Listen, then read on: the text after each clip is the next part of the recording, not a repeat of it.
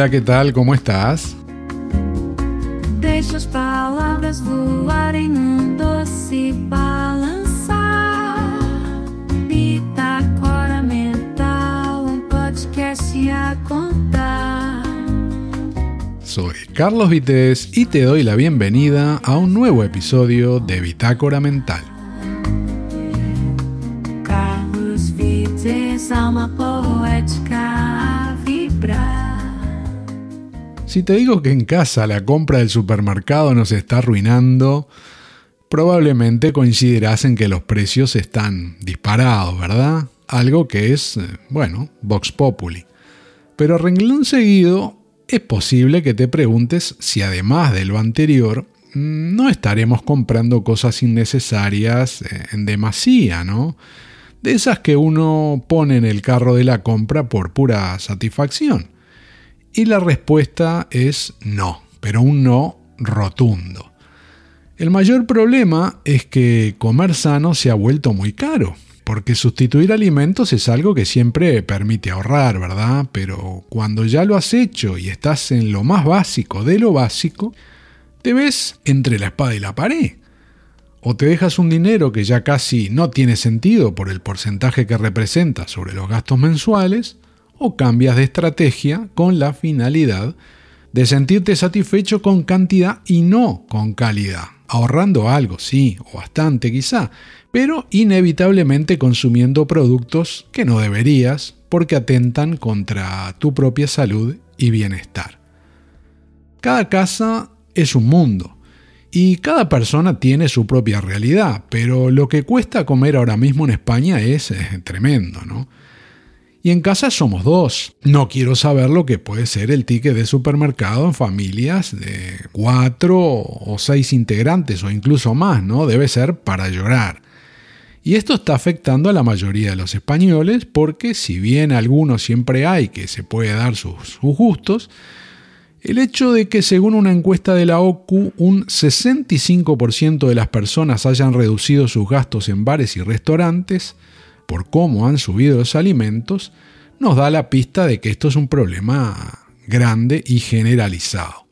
Y hablando de recortar gastos en bares y restaurantes, eh, no sé si lo habrás notado en tu barrio o en zona de trabajo, pero además de practicarlo personalmente, eh, he visto varios comercios de ese rubro que de un tiempo a esta parte abren menos días y menos horas. Quizá no afecte a todos los establecimientos por igual, eso es muy posible, en diferentes zonas, en fin, hay muchos factores, pero sin duda algo ha cambiado. ¿eh? Bien, eh, voy a continuar con algo, con algo más de esos datos que estuve leyendo en el artículo que decía sobre la OCU y te voy a dejar un enlace en las notas del programa por si te interesa leerlo completo. Dentro de la información eh, se mencionaba también que un 59% de los encuestados redujo sus gastos en viajes. Esas son cosas que se recortan de las primeras. Un 47% lo hizo en ropa y calzado, eso a veces cuesta un poco más, pero también se hace, y otro 45% hizo recortes en productos culturales, pero también hay ahorros en otras áreas. El 19% optaron por reducir la factura de la luz, el gas y el agua.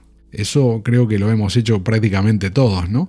Otro 13% lo hizo en transportes, ¿eh? puede ser un poco más difícil eso, y un 12% en telefonía e internet. Y como siempre, dentro de los encuestados hubo un porcentaje de personas que manifestaron no haber tenido que privarse de productos y servicios y fueron un 25% de los participantes de estos datos. Como decía antes, eh, cambiar productos por otros que los sustituyan con menor calidad es generalmente la primera opción, ¿verdad? Y eso hicieron el 63% de los encuestados. Y, mm, por ejemplo, con respecto al aceite de oliva, que ya sabemos que ha subido bastante, eh, fueron un 43% que decidieron eh, ir por ahí, ¿no? De, reducir en, ese tipo de, producto el aceite de oliva comprando uno de menor calidad. Pero también eh, cambiaron otras cosas, entre ellas eh, la gente ha tenido que buscar opciones eh, para el pescado, la carne, frutas y hortalizas, conserva y bueno, y otros, etcétera. Otra forma de ahorrar a veces es cambiar el lugar donde se compra, ¿no? Una cadena de supermercado por otra o un comercio por otra, y más de la mitad de encuestados hicieron eso. A pesar de ello, por ejemplo, las personas que consumen ternera una vez a la semana por lo menos, ¿eh? de ahí en adelante, bajó del 33% al 18%. Mm, es importante la, caída, ¿no? Y un 30% de los encuestados dijo que no consumía eh, ternera ni una vez al mes. Cambiamos y hablamos de pescado, que también bajó eh, su consumo, acá en casa lo hicimos. Hace un par de años, em, un 68% de los encuestados lo llevaba a su mesa al menos una vez por semana y ahora lo está haciendo solo un 43%, ¿no? Pero hay más porque hay un 11% que directamente dice que ya no lo consume. Si hablamos de pollo, eh, resulta que respecto a hace dos años hay un 12,5% menos de personas que lo consumen, al menos una vez a la semana. Y también ha bajado eh, el consumo de fruta, ¿eh? En un porcentaje que ronda casi el 16% de personas que, que han bajado en ese sentido. Mientras que en los lácteos anda alrededor de un 14% menos. En resumen, que llenar el carro de, la compra cada vez es más caro, más caro y más caro.